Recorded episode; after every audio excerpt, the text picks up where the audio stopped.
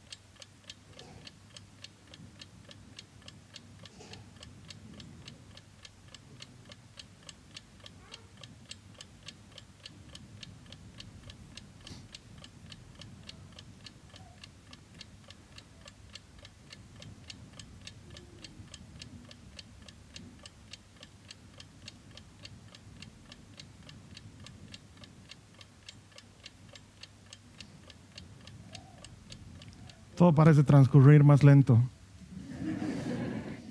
Cuando estás esperando. ¿Qué está haciendo el odioso del Carlos Alberto que no habla? Ya nos hemos callado todos. Ya nos hemos sentado todos, pastor. ¿Qué pasa? Es horrible esperar. A la mayor parte de las personas no nos gusta esperar. Es incómodo esperar. Es molesto esperar. De alguna manera, cuando tú y yo esperamos en la vida, en algo de la vida, también vamos a llegar a ese momento, ese punto en el que parece que Dios te está haciendo esperar.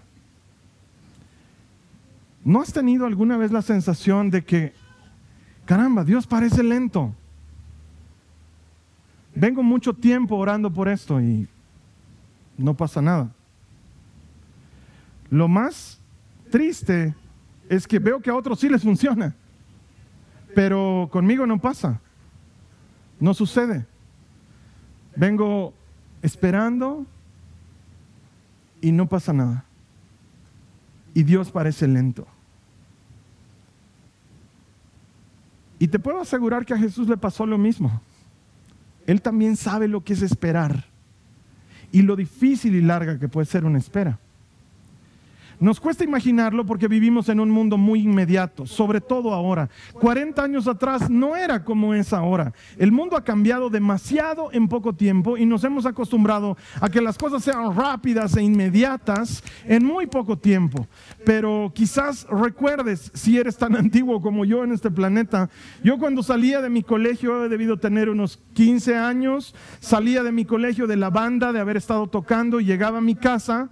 Y mi mamá me estaba esperando con la comida, eran las 3 de la tarde, todos ya habían almorzado, pero mi mamá me esperaba y yo entraba a la cocina y ella empezaba a calentar la comida en la cocina, dando vueltas la olla. Y esos 10, 15 minutos eran charlar, era que yo le contaba mi día y ella movía para que la comida no se pegue en la olla. Y tardaba más o menos unos 15 minutos. Hoy en día tú tienes un microondas y lo odias lo utilizas y apretas dos botones y te da bronca que el microondas en la casa de tu hermano o de tu amiga sea mejor. Y dices, quiero cambiar de microondas porque este es lento, no calienta bien. ¿Y qué tarda? Un minuto, un minuto y medio. Pero queremos cosas inmediatas. Quizás por eso también es difícil esperar en Dios porque vivimos en un mundo que es inmediato en muchos aspectos. No sé si alguno aquí se aventuró años atrás en tener un novio, tener una novia, enamorar con alguien a distancia.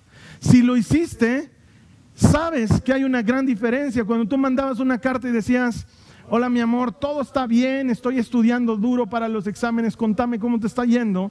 Y tenían que pasar 14 días para que esa persona lo lea.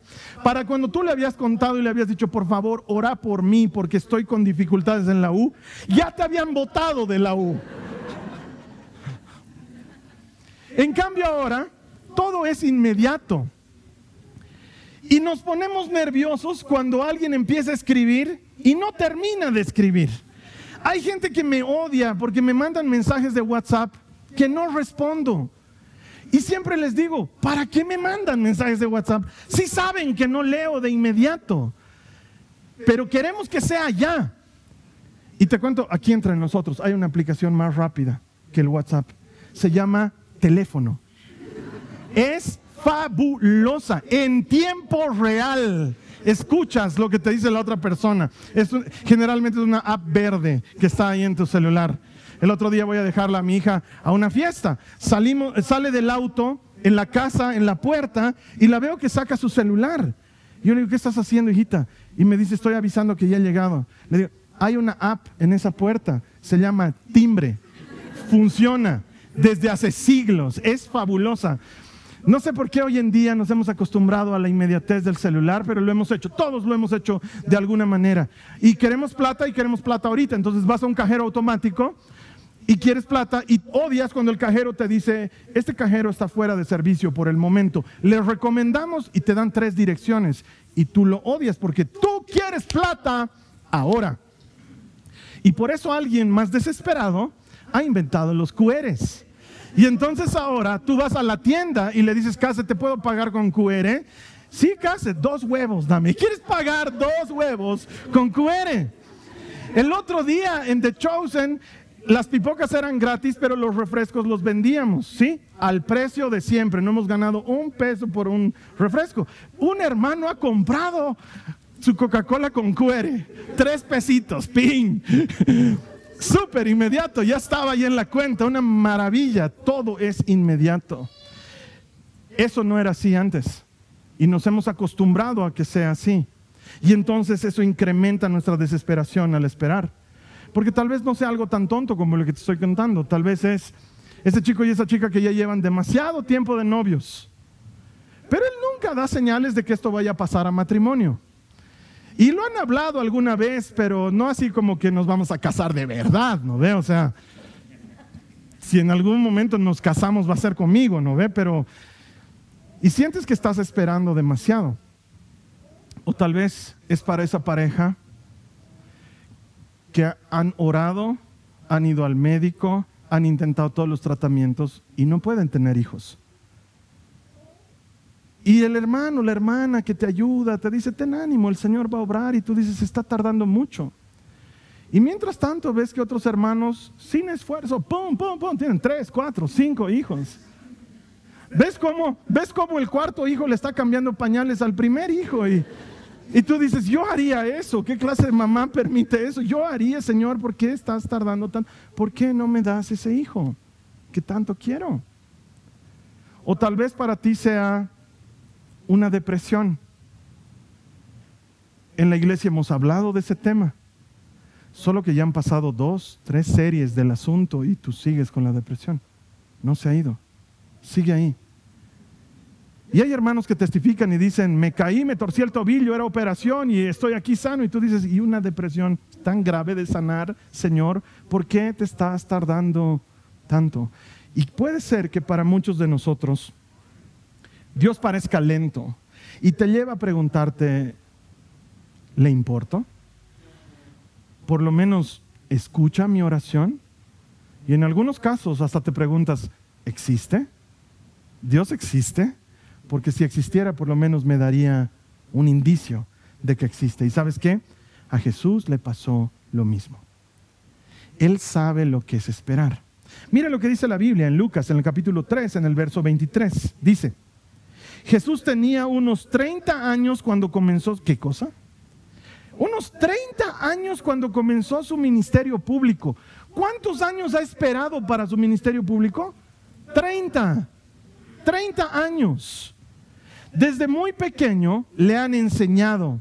sobre las escrituras y sobre su misión. Porque no es que ha llegado con la información descargada en su cerebro, ¿no? Que en cuanto, en cuanto ha podido hablar, mamá, por si acaso soy el Mesías, por si te quedaban dudas.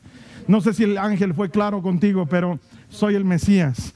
Y al Mesías le gusta la comida de cierta forma, mamá. No, él ha ido aprendiendo lo de sus padres, de María, de José, de las escrituras, de los rabinos de la época. Y sus papás seguramente en la casa, en la confianza, en el secreto le decían, has venido con un propósito. El Señor me habló de esta manera, el ángel se me presentó de esta otra manera y Jesús lo ha ido entendiendo y ha ido comprendiendo. Y seguramente era notorio que Él era el Mesías. No es como que antes no hacía milagros y de pronto hace milagros. No funciona de esa manera. Él tenía el llamado en sí mismo y ha ido desarrollando el conocimiento de ese llamado. De hecho, eh, me sorprende la paciencia de Jesús, porque cuántas veces ha debido necesitar hacer algo a lo Mesías y no lo hacía porque su tiempo no había llegado. O sea, tal vez no lo entiendas si no eres impaciente, pero yo estoy viendo YouTube y tarda en cargar un ratito y me desespero y cambio de video. No, no espero que cargue el video. Si no está cargando, cambio. Estoy viendo una serie en Netflix y de pronto empieza a dar vueltas. Yo voy y lo reseteo el modem, lo desenchufo. Yo soy así. Y él ha esperado 30 años.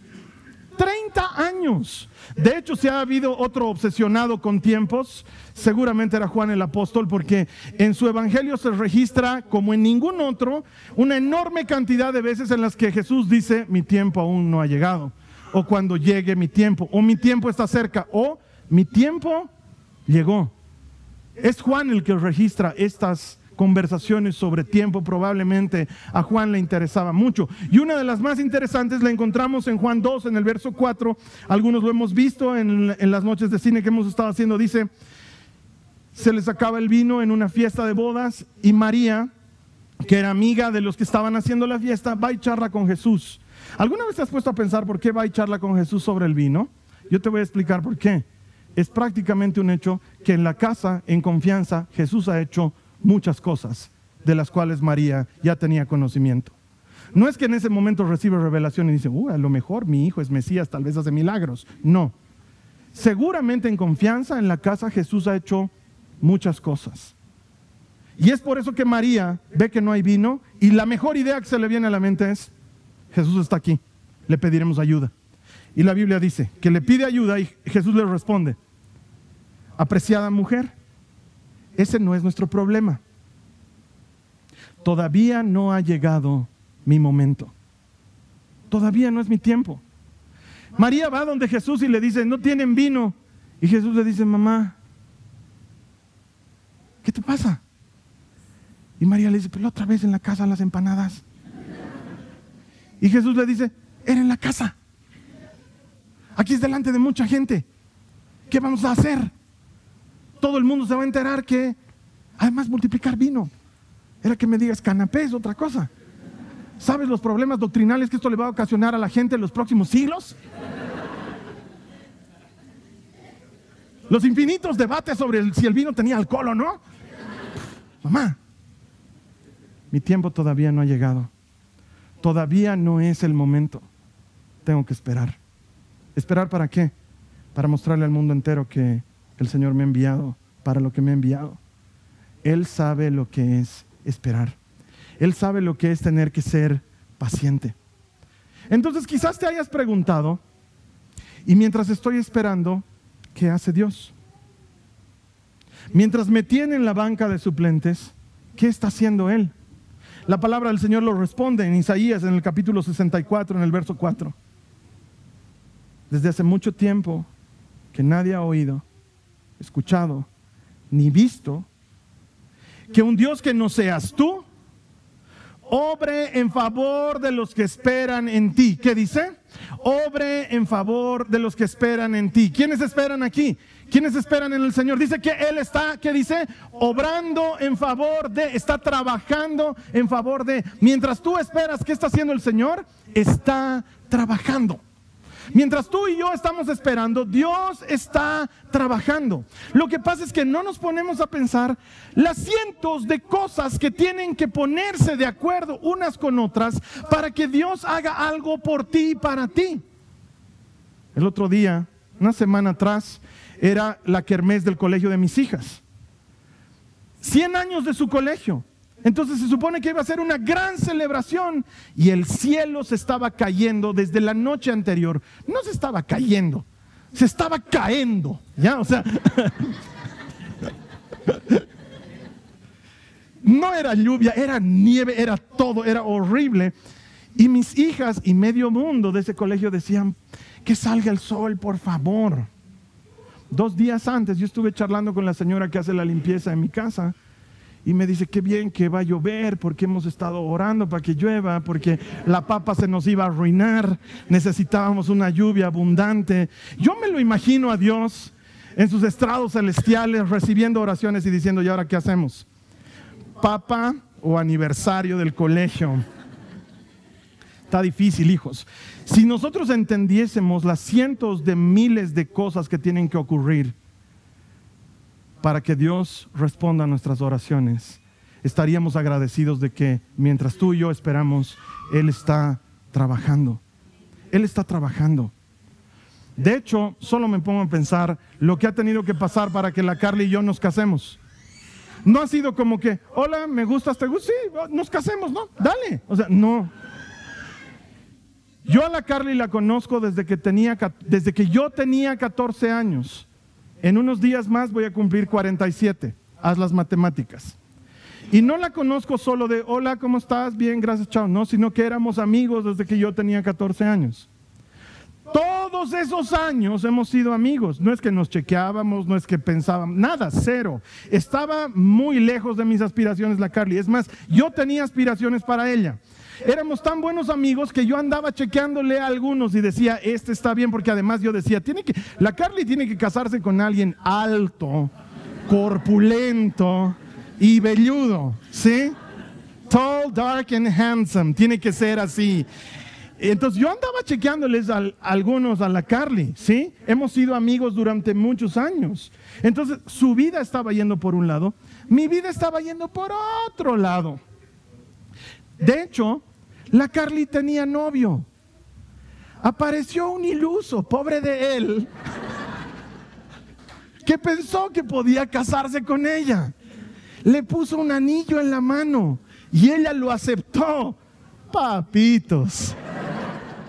No sabían lo que el Señor tenía por detrás.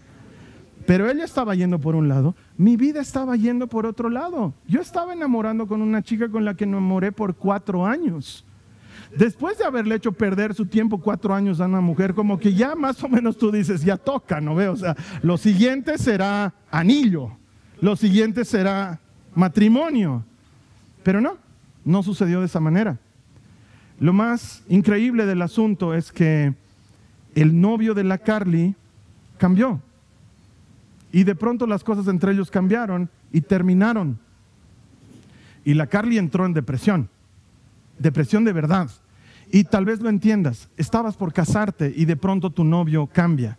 Entonces la Carly no salía de su casa, estaba encerrada en su dormitorio. Y habíamos unos amigos, dos chicas, un chico y yo, cuatro en total, que la queríamos mucho, era nuestra gran amiga, entonces siempre íbamos en su auxilio. Entonces íbamos a su casa y tocábamos el timbre y salía su mamá y decía, hola chicos, han venido por la Carlita, sí, está en su cuarto, no quiere salir. Entonces nosotros entrábamos a la casa y nos íbamos hasta su cuarto. Y yo tenía, siempre hemos sido muy amigos mejores amigos. Entonces yo tenía toda la confianza de abrir su puerta.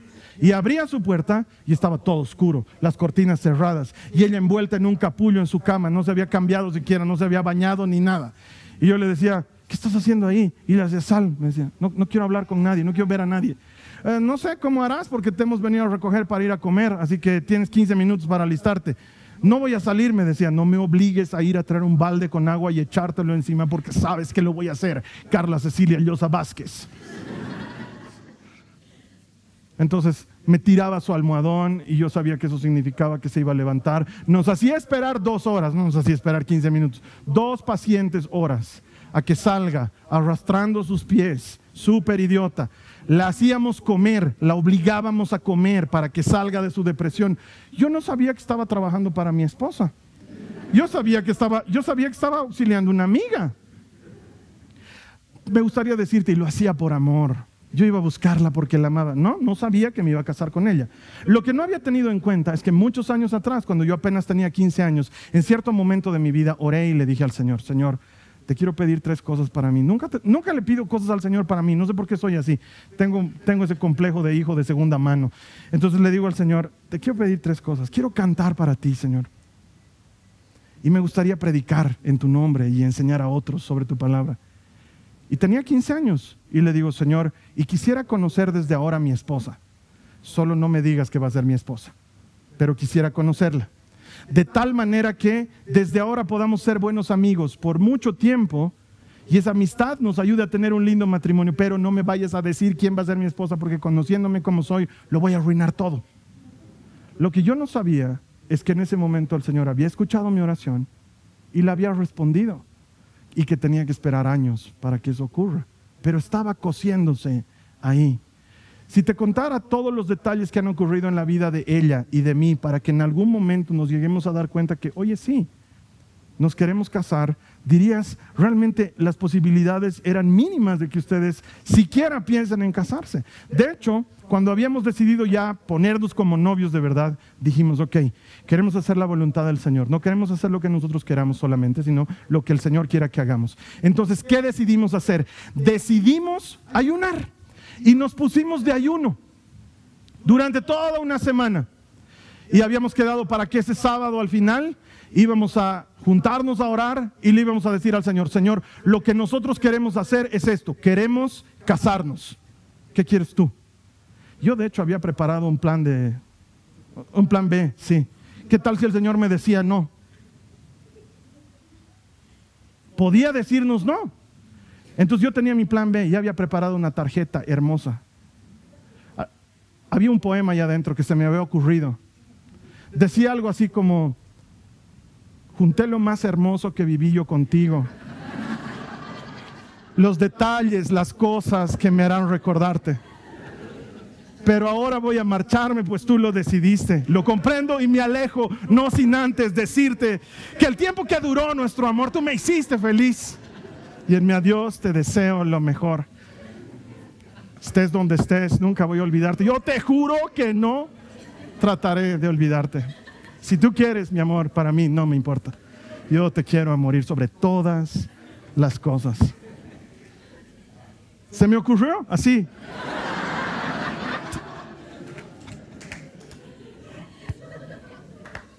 Ya después me... Ya después me he enterado que un tal Cristian Castro la ha vuelto canción y mira, yo cero problemas con eso, yo no hago líos de autor ni nada de esas cosas. Si es buena, que se use. Si tú comprendieses la gran cantidad de cosas que tienen que funcionar al mismo tiempo para que Dios responda a tu oración, siempre estaríamos agradecidos. Porque Dios está obrando para ti. Él está trabajando para los que confían en Él.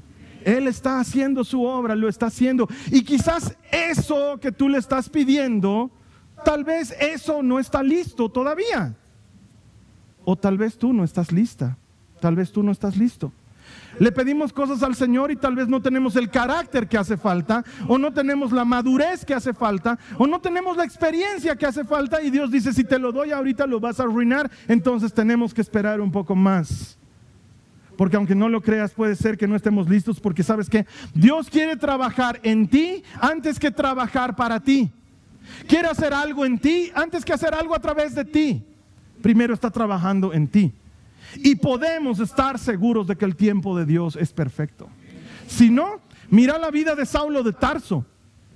Tenía todo lo necesario para ser alguien increíble en el reino, pero desde la perspectiva de Dios, Saulo estaba crudo. Había que coserlo un poquito más entre el día en que Saulo se encontró con Jesús y el día en que comenzó a predicar, los historiadores, los teólogos, los expertos en este tema dicen que han pasado más o menos 10 años. 10 años en los que Saulo, siendo maestro de la ley, siendo fariseo, no podía predicar de Jesucristo. ¿Y por qué? Sencillo, la gente no confiaba en él. Lo llevaban a una iglesia y todos decían, oye, ese es el que mataba a cristianos. Y todos decían, sí, es que ahora se ha vuelto cristiano. Y la gente decía, no, no vaya a ser que no sea cristiano y que esté esperando el mejor momento para llevarnos a la muerte. Y durante 10 años, con mucha paciencia, él solamente cosía tiendas. Es a lo que se dedicaba. Se dedicaba a coser tiendas. No hacía otra cosa. Y sí, aprendía. Escuchaba a otros predicando. Escuchaba a otros enseñando. Escuchaba que otros compartían la palabra del Señor. Él no. Estaba crudo. Pero tenía todo lo que hacía falta. Conocía las escrituras. Sabía muy bien de la palabra del Señor y entendía las profecías bíblicas. Pero no, para Dios estaba crudo. Y sin embargo, en el tiempo perfecto, el autor de dos tercios del Nuevo Testamento estuvo listo para que tú y yo escuchemos las buenas noticias. El tiempo de Dios es perfecto. Saulo estaba crudo. No importa cuánto había aprendido de la Biblia. Él era fariseo, pero todavía no era lo que el Señor necesitaba. Y por eso Pablo dice, lo que antes era es pérdida. Lo considero basura comparado con conocer a Cristo. El tiempo de Dios es perfecto. Su tiempo siempre es perfecto. Y el hecho de que Dios te esté haciendo esperar o esté guardando silencio no significa que no esté obrando. El silencio de Dios no significa ausencia de Dios. ¿Alguien me ha escuchado? El silencio de Dios no significa ausencia de Dios. Israel sabe lo que es que haya una ausencia de Dios. Después del profeta Malaquías, durante 400 años, nadie nunca más habló de parte del Señor. ¿Sabías eso? Entre el profeta Malaquías y la llegada de Jesucristo hay más de 400 años de silencio. Los israelitas han estado esperando al Mesías desde siempre. Desde Abraham lo estaban esperando. Pero por lo menos antes había un profeta, alguien que les hablaba, un sacerdote, alguien que los hacía volver al Señor, un rey, un juez, alguien. Pero desde Malaquías hasta Jesucristo, nada. Volvieron del exilio, pensaron que eran libres, que podían tener su propio rey. Apareció un tal Alejandro Magno. Al parecer, cuando conquistas el mundo, le añaden Magno a tu nombre. Alejandro Magno. Lo conquistó todo. Y a causa de él, la cultura griega se volvió lo gobernante en la época. Y los judíos fueron dispersados por el mundo. Y la tan esperada llegada del Mesías pareció que se había puesto peor en la heladera. Ya nadie hablaba del Mesías durante 400 años. Entonces, ¿por qué te estoy contando esto? ¿Sabes por qué? Quiero que conozcas a Dios. Quiero que conozcas su carácter. Quiero que entiendas cómo es Él. Es muy normal en cómo maneja las cosas que hayan tiempos de espera. Es algo que Dios suele hacer con, yo diría, relativa frecuencia, valga la ironía. Hay que esperar. Y así trabaja Él. Pero cuando llega el momento oportuno, hay un tiempo perfecto. Cuando llega el momento oportuno, el despliegue es con toda majestad. Mira lo que dice Gálatas en el capítulo 4, en el verso 4, dice, sin embargo, cuando se cumplió el tiempo establecido, Dios envió a su Hijo. ¿Cuándo? Cuando se cumplió el tiempo establecido. ¿Cuándo, Jasón? Cuando se cumplió el tiempo establecido. ¿Establecido por quién? Por Él. Él es el que establece el tiempo. Y cuando se cumplió el tiempo establecido, Dios envió a su Hijo, nacido de una mujer y sujeto a ley. Hubo un momento en el que Dios dijo, ok, es ahora, naces. Y 400 años de silencio se transformaron en el mensaje más hermoso de toda la historia de la humanidad. 400 años después de que nadie hablaba del Mesías, el Mesías habló. 400 años después llegó el momento perfecto. Te voy a dar algunos datos históricos, puramente racionales para que entiendas cómo Dios está trabajando detrás de bambalinas donde no lo vemos. ¿Qué ocurrió en esos 400 años? Esto es solo histórico y racional. En 400 años, gracias a la conquista del mundo por este Alejandro Magno, el mundo entero se transformó en un mundo griego.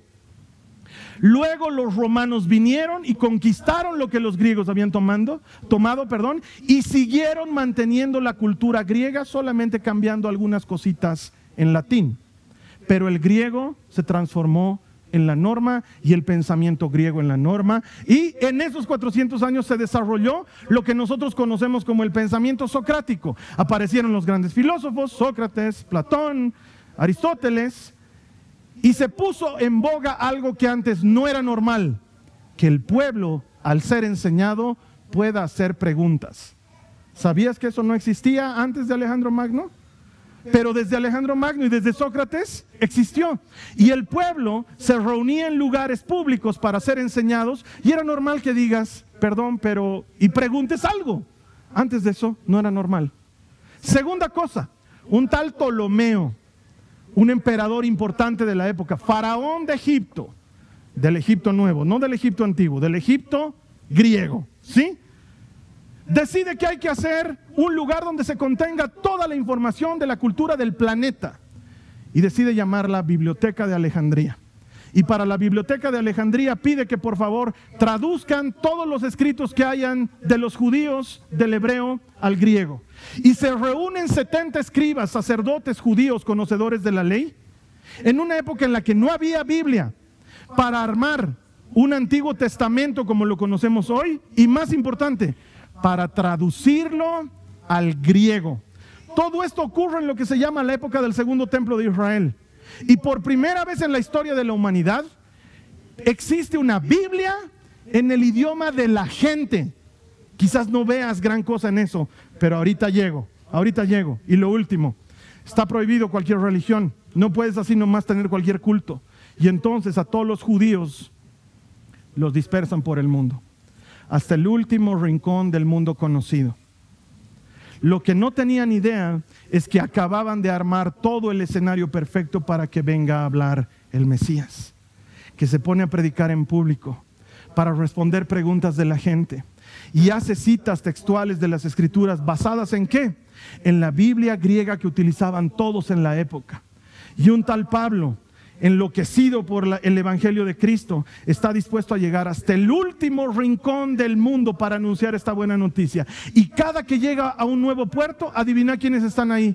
Judíos que los reciben en su casa y que la abren para la predicación del Evangelio y se forma una nueva iglesia. Y Pablo funda más iglesias que cualquiera en toda la historia. ¿Por qué? Porque las cosas estaban dadas, el escenario estaba listo y el mundo estaba preparado para recibir al Mesías. 400 años antes, no. El tiempo de Dios es perfecto. Es más, yo veo que no creyentes dicen eso en internet. Aparece una chica en Instagram, soltera, embarazada, y dice, oh, el tiempo de Dios es perfecto. Hasta los no creyentes lo saben. Y los cristianos decimos, Dios parece lento. ¿Por qué está tardando tanto? Lo que nosotros tenemos por tardanza en realidad es su trabajo. Quizás estés sufriendo mucho, porque tal vez tienes un problema serio en casa. ¿Cuándo va a regresar mi hijo? ¿Cuándo vamos a poder arreglar las diferencias? ¿Cuándo vamos a poder tener una familia normal? O tal vez es una enfermedad con la que llevas mucho tiempo batallando y dices, ¿cuándo voy a ir al análisis y el análisis va a salir bien? ¿Cuándo voy a escuchar al médico que me diga, pasaste, venciste la enfermedad? Sigo escuchándolo una y otra vez. ¿Cuándo me voy a librar de este problema legal? ¿Cuándo voy a escuchar la bendita hora en que ese juez diga, ok, y eso es todo, firmen y váyanse, el juicio ha terminado? ¿Cuándo va a suceder? Porque a lo mejor sientes que Dios te tiene esperando hace mucho tiempo y tal vez no es algo tan grave. Tal vez es una soncera. Tal vez es algo ridículo, pequeño. No sé si lo has notado, pero hace más de dos meses tengo una mancha roja en mi cara. Es una rosácea. No tiene cura. Lo único que puedes hacer es controlarla. Me la diagnosticaron cuando era el año 2014. Y hasta hace unos meses atrás no se me había manifestado. Y de pronto, ¡pum! sale. Y he hecho todo, hermanos, he hecho todo. Ahorrense sus consejos. Sé que al salir de aquí van a venir muchos hermanitos, me van a escribir, hermano, te has puesto hígado de bacalao. Todo, he hecho todo. He hecho todo. Ha habido una hermana hermosa que me ha amado tanto que ella me lo ha hecho agua de arroz para que me ponga. Me he puesto, me he puesto todo. aceite de coco, aceite de oliva, miel de abeja, todo, lo que te imagines, lo que no quieres mencionar, lo he hecho, no pasa. Hay días que está más rojo, hay días que parece que no estuviera ahí. Y solo hace tres noches atrás he entendido. He dicho, estaba mirándome al espejo y estaba reclamándole al Señor. Tenemos buena relación. Entonces le estaba diciendo, Señor, mira a ver esa mancha. ¿No la ves? ¿No me escuchas lo que te pido? Tal vez no estoy orando de la forma correcta. Padre, trabajo para ti, a tiempo completo. No sé si los que trabajamos para ti tenemos algún beneficio. La gente cree que tengo beneficios. Hay hermanas que me dicen, óramelo tú porque el Señor está más cerca de ti que de mí. Bueno, Padre, este es el momento en que lo demuestres. Y solo tres noches atrás lo he entendido. Es un emisario para recordarme que no tengo control de nada. No tengo control de nada. Pensamos que tenemos el control. Tomas ibuprofeno y se te pasa el dolor. Te pones la pomada y el moretón baja. Me he puesto todo y no pasa. Señor, ¿me estás oyendo? Por lo menos me estás oyendo. ¿Por qué me tienes que hacer esperar? Tal vez no es algo tan grave. Tal vez te está haciendo esperar una, una soncera. Pero hay algo detrás de eso. Dios está trabajando en algo. No te le has olvidado. No es que Dios dice, ay Carlos Alberto, mira el tamaño de esa mancha en tu cara. Perdón, estaba atendiendo las necesidades de la gente en Afganistán. Están pasando por problemas. Ora por ellos. Él sabe lo que necesito. Puedo confiar en que su tiempo es perfecto. Puedes confiar en que su tiempo es perfecto. Y el hecho de que Él guarde silencio no significa que se haya ido, que esté ausente. Él no te está ignorando. Él no te ha descuidado. Él no te ha olvidado. Él sabe lo que necesitas. Confía en que Él está trabajando. Y mientras esperas, búscalo. Mientras esperas, trata de encontrar qué hay de Dios en el asunto que estás esperando. Oh, y tengo que abrir un espacio bien grande. Oh, tal vez Dios nunca te dé lo que le estás pidiendo. ¿Te has puesto a pensar en eso? Yo no te puedo predicar el Evangelio si no te lo predico completo.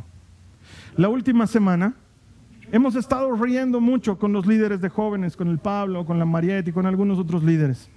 Estábamos riendo mucho porque estábamos hablando de algo que no te avisan cuando vas a ser líder, pero que siempre sucede. Yo le llamo la letra menuda. Es esa parte del contrato con el Señor en el que no te avisan que esto viene con esfuerzo y con sacrificio y con dar tu vida. Ah, no, sí te la dicen. Jesús es bien claro. Él te dice, no les prometo nada grande, al contrario, persecución, dificultad. Solo que algunos no leemos la letra menuda. Esta lección le he aprendido mi primer año de casado. Estaba orando una, una mañana por algo que necesitaba y el Señor me habló y me dijo, Carlos Alberto, no te lo voy a dar. Así clarito. Yo digo, un ratito, Señor, lo que te estoy pidiendo no es malo. Todo el mundo lo tiene. Todo el mundo.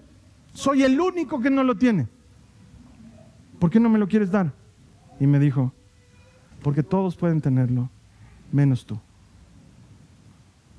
y no hay una explicación, me va a hacer malo, me va, me va, a hacer perder, me voy a perder en el pecado solamente por una soncera que te estoy pidiendo. No, solo no te lo quiero dar a ti. Pero ¿y por qué le has dado a Carly? Porque ella puede tener, tú no. Pero mi hermano tiene. ¿Por qué mi hermano le has dado? Ni viene a la iglesia. Sí, él puede tener, tú no. ¿Puedes vivir con eso, Carlos Alberto? Esa era la pregunta. ¿Puedes vivir con eso, Carlos Alberto? ¿Vas a seguirme y servirme aun cuando no te dé eso que todos los demás tienen, pero que a ti te estoy diciendo que no puedes tenerlo?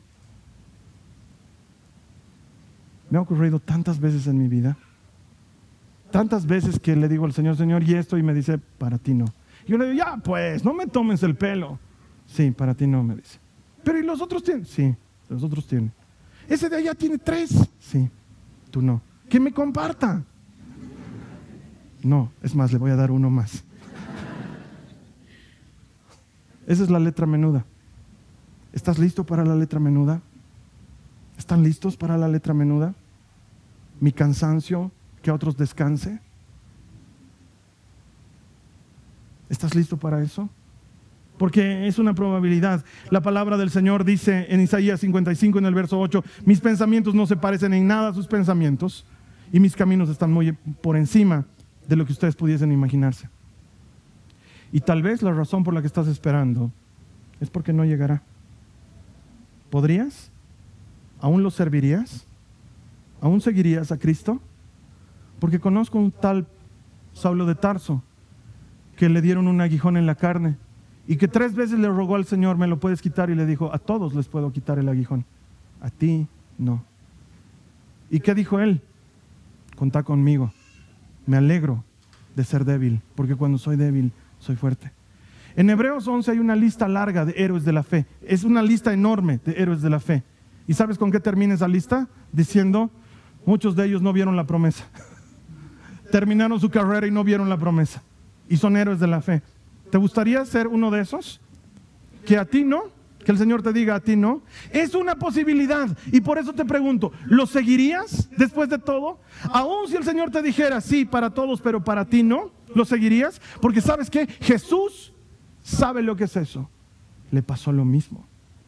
A él le pasó lo mismo.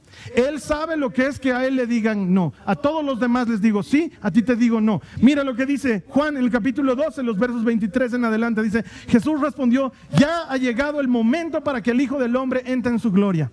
Ahora mi alma está muy entristecida. ¿Acaso debería orar, Padre, sálvame, sálvame de esta hora? Pero esa es precisamente la razón por la cual vine. Padre, glorifica tu nombre. ¿Puedo pasar, puedo, puedo evitarme este sufrimiento? Y el Padre le dice a Jesús, no, el plan es el sufrimiento. ¿Y qué dice Jesús? Ok, igual te sigo, glorifica tu nombre. ¿Puedes decirle eso al Señor? Aun cuando me digas, no, Señor, glorifica tu nombre en mí. Aun cuando me digas, tú no te vas a casar, glorifica tu nombre en mí. Aun cuando me digas, el hijo no va a ser para ti, todos van a tener hijos, como Zampoña, tú no. Glorifícate en mí, glorifica tu nombre en mí. ¿Vas a poder decirle eso? Pero ellos han orado y su familiar se ha sanado. Yo he orado y el mío se ha muerto. ¿Vas a poder seguirme con eso? ¿Vas a poder decirme glorifica tu nombre en mí? Porque a Jesús le pasó lo mismo.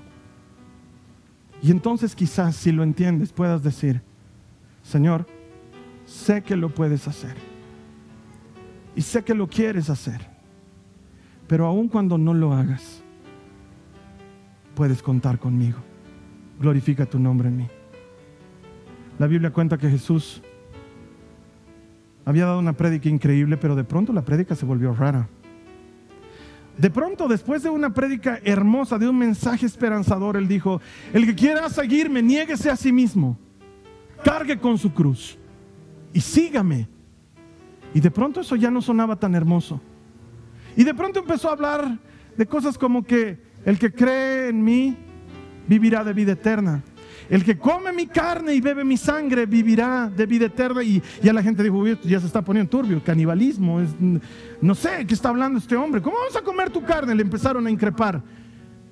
Y él dijo, mi carne es comida verdadera y mi sangre es bebida verdadera. Uf, no, esa palabra es dura. Y dice la Biblia claramente que desde ese momento muchos discípulos lo abandonaron. Así de claro. Y Jesús se da la vuelta. Y ahí estaban los doce. Y Jesús les dice, ¿ustedes también se quieren ir? A mí eso no me suena pregunta, me suena invitación. Me suena, la puerta está abierta. ¿Es muy duro para ustedes? La puerta está abierta. Y hubo uno, Pedro. Se hace a un lado de sus hermanos, lo mira al Señor y le dice, yo no estoy aquí por los panes y los peces. No estoy aquí por el vino. Solo tú tienes palabras de vida eterna. Jesús, ¿a dónde iré? En mi casa me está esperando mi esposa. ¿A dónde iré? ¿A ser pescador otra vez? Ya no soy lo que era. No puedo volver atrás. Este es un camino sin retorno. Sí, tal vez mañana no haya panes y peces. Glorifica tu nombre en mí. Tal vez nunca más vuelva a haber vino multiplicado. Glorifica tu nombre en mí. Me lo has dicho, te he entendido. Esto viene con persecución. Estoy dispuesto. Glorifica tu nombre en mí. Hubo uno, Pedro. ¿Serás tú ese Pedro? Que le pueda decir al Señor, yo no estoy aquí por los panes y los peces. No estoy por la música. Gracias, pero no estoy por las luces. No he venido por la prédica. Estoy aquí porque ¿a quién iré? Solo tú tienes palabras de vida eterna. Si eso sucede, entonces has entendido lo que es la letra menuda. Y las tardanzas de Dios ya no son tardanzas. Has comprendido que su tiempo es perfecto. Cierro con esto.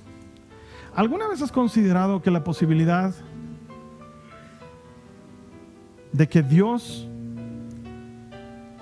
esté tardando tanto no se debe a Dios, sino se debe a ti? Tal vez no es Él el que se está tardando. Tal vez eres tú quien se está tardando. Mira lo que dice la palabra del Señor. Esto es lo último. Segundo de Pedro, capítulo 3, verso 9. En realidad, no es que el Señor sea lento para cumplir su promesa, como algunos piensan. ¿Qué dice ahí? No es que el Señor sea lento para cumplir su promesa, como algunos piensan. Al contrario, es paciente por amor a ustedes. No quiere que nadie sea destruido. Quiere que todos se arrepientan. ¿Quiénes? Todos. ¡Pum! Calvinistas, lo siento. Él quiere que todos se arrepientan. Todos. Eso te incluye a ti. Eso me incluye a mí. Tal vez aquel Dios que sientes que te está haciendo esperar, en realidad te está esperando a ti. Tal vez el día es hoy. Tal vez la única razón por la que estás en esta reunión hoy es para que digas, Señor, ya no te quiero hacer esperar. Tal vez es solo eso. Esta ha sido una producción de Jason Cristianos con propósito. Para mayor información sobre nuestra iglesia o sobre el propósito de Dios para tu vida, visita nuestro sitio web www.jason.info. Allí encontrarás muchos recursos para animarte en tu relación con Dios, enseñanzas, nuestro blog, prédicas y mucho más. Te lo deletreamos www.jazon.info. También puedes visitarnos en nuestro sitio en Facebook www.facebook.com barra Que Dios te bendiga abundantemente. Muchas gracias.